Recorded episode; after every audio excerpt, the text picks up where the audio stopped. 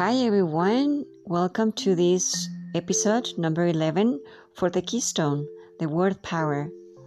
Today I want to share something that has changed my life forever, I think, because you know, today it's been so far three months that I made a strong decision on how I take a shower. Yes, you gotta believe me this. I found that it is really necessary to be conscious and to think about how we use our water.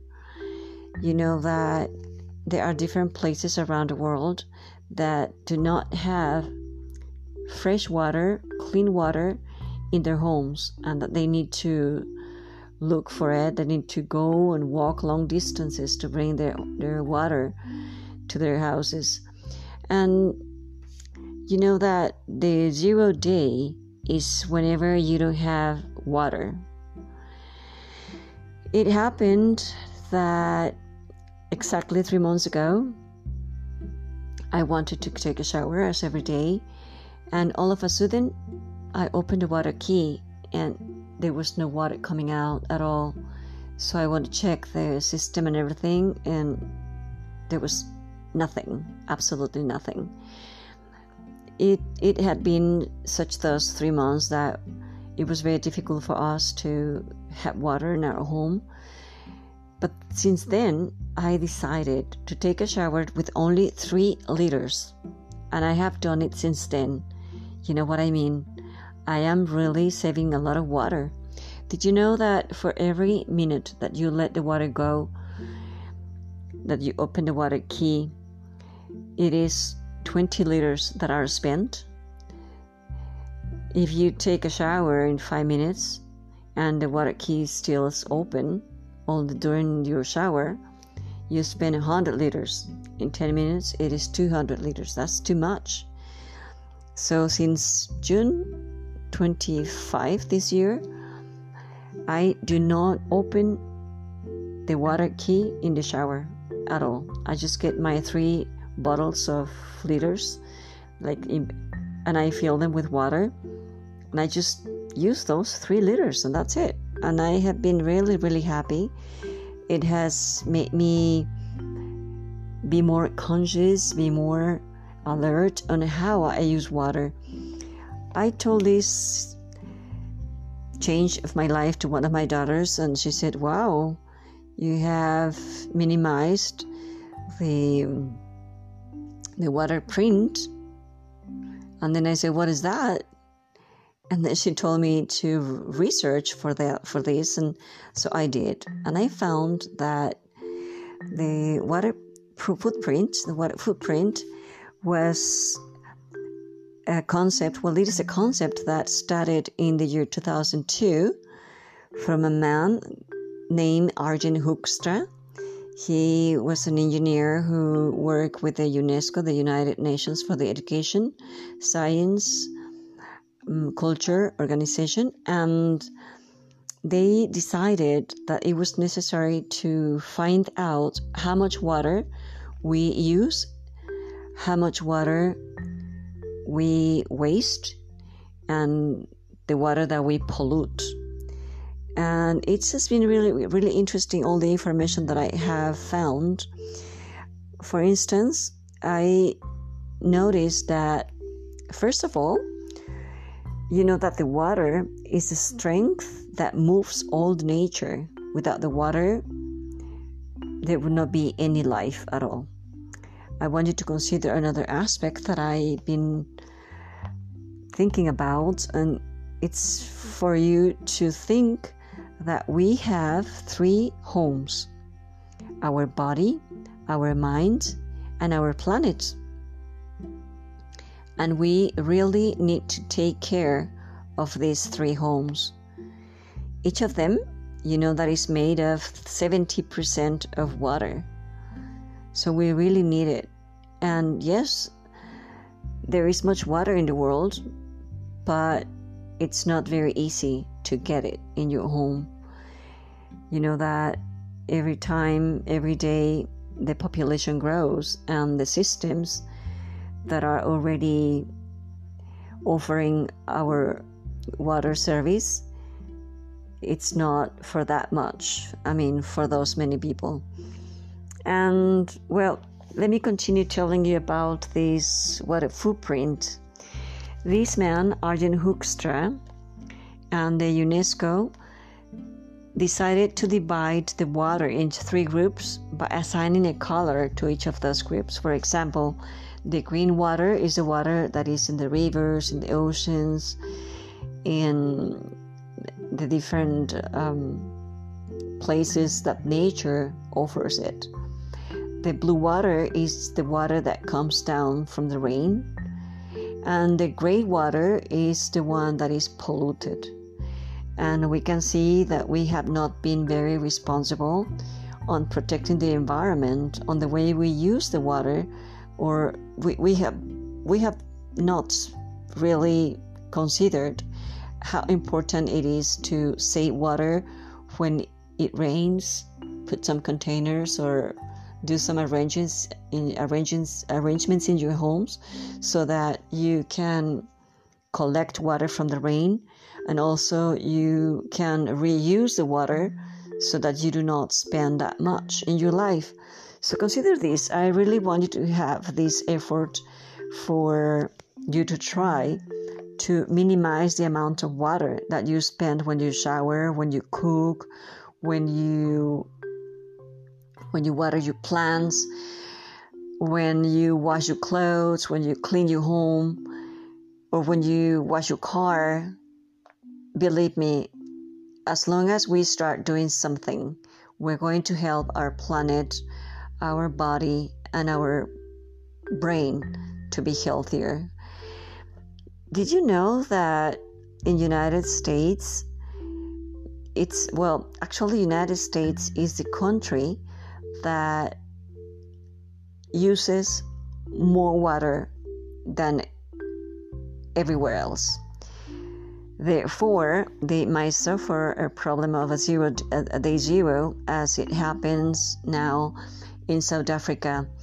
I read that in South Africa, there is this one very important city which is named Ciudad del Cabo, and this city has been taking a lot of attention on this problem of the water because they were just about being on the day zero about three years ago and they made up a decision of really really saving water.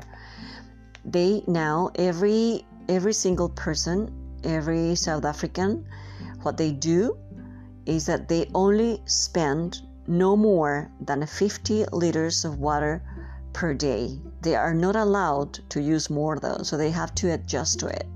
And let me tell you something, I have done it. I have done it in my life so far. There are some days that are, I don't even spend 20 liters. Yes, we can do that. It, I mean, it's it's a sense of responsibility. And I really want you to continue checking on how you can evaluate yourselves in, in how we can minimize the amount of water we spend and reuse it. I found also that there are these um, different companies that have decided to take care of how much water they spend on the products that they make. For example, if we if we buy a kilo of meat, it is hidden the amount of water that it was required for us to have a kilo of meat. It is 15,000 of liters spent for a kilo of meat. On the other hand, if we buy a kilo of vegetables, it is necessary to spend only 3000 liters of water. So, one fifth percent of the amount of water required for a kilo of meat. And it, it's also an invitation for us to eat healthier, If we save water, we learn to save in other areas of our life. Mm, for example, if we start saving water, we can also start saving energy, save on what we buy. We need to learn that we don't need to become very we don't need to become that people those kind of people who spend their money in things that are not really needed it's the marketing part that it's making us spend more than what we really need. And so my invitation today is that we become very aware and very conscious on how we can minimize our water footprint. Also, another invitation that I have for you is that you research, as I did, and you modify your lifestyle in a way that we can promote healthier life, not only for us, but also for the rest of the people in the world. The more we save in everything, now with the pandemic, we need to be also very conscious on the kind of food that we eat, the kind of things that we consume, because there is this also this water that is hidden that is called virtual water that is hidden in any in every product or every service that we get because everything that is produced requires water everything. Therefore it is really necessary that we start being creative that we become very inspired and check on how we can minimize the use of water. Check on how you shower. Become very very serious about it. If you can do what i do i guarantee a happier life i want you to help me to build bridges of life and this is another way to do it this is an also this is also another way to diminish anxiety to be doing something different in your life, to stop being so equal in the way you develop every day, start changing for the better. I want to tell you that I feel really inspired today to record this this program for today about the water footprint because I have heard one of my friends that also has his podcast. His name is Derek Derek Wilder. He he is building bridges of life also because he started uh, telling us how important it is not only to take care of us but to take care of our children to save their lives and help them become good people become productive so if you really want to be a productive person, we have to start in our savings. We need to start by saving what we use, and also your financial area will improve because you are very, very conscious on what you really, really need. And I want you to consider this say that I really like a lot. It is it is this the happiest people are not the ones who need a lot of things, but the ones that need less. And I guarantee that you can become happier if you think about how much you really need for life. We need love, we need strong relationships, we require to be very, very responsible on the things that God let us have in our lives. And we need to share with others how we can build bridges of life. Well, if you have any comment, if you have any observation, any recommendation for how we can create better world a better world full of health, happiness, wealth, spirituality, but most of all, embracement. Embrace everyone. In that part, don't minimize. In love, extend. In hugs, give as many as you can. In laughing, in exercising, in all the positive areas of your hands, in all the positive areas of your life. Be very thankful, be very grateful, be yourself, be authentic, but remember, be integral. Do the right thing, even if no one can see you.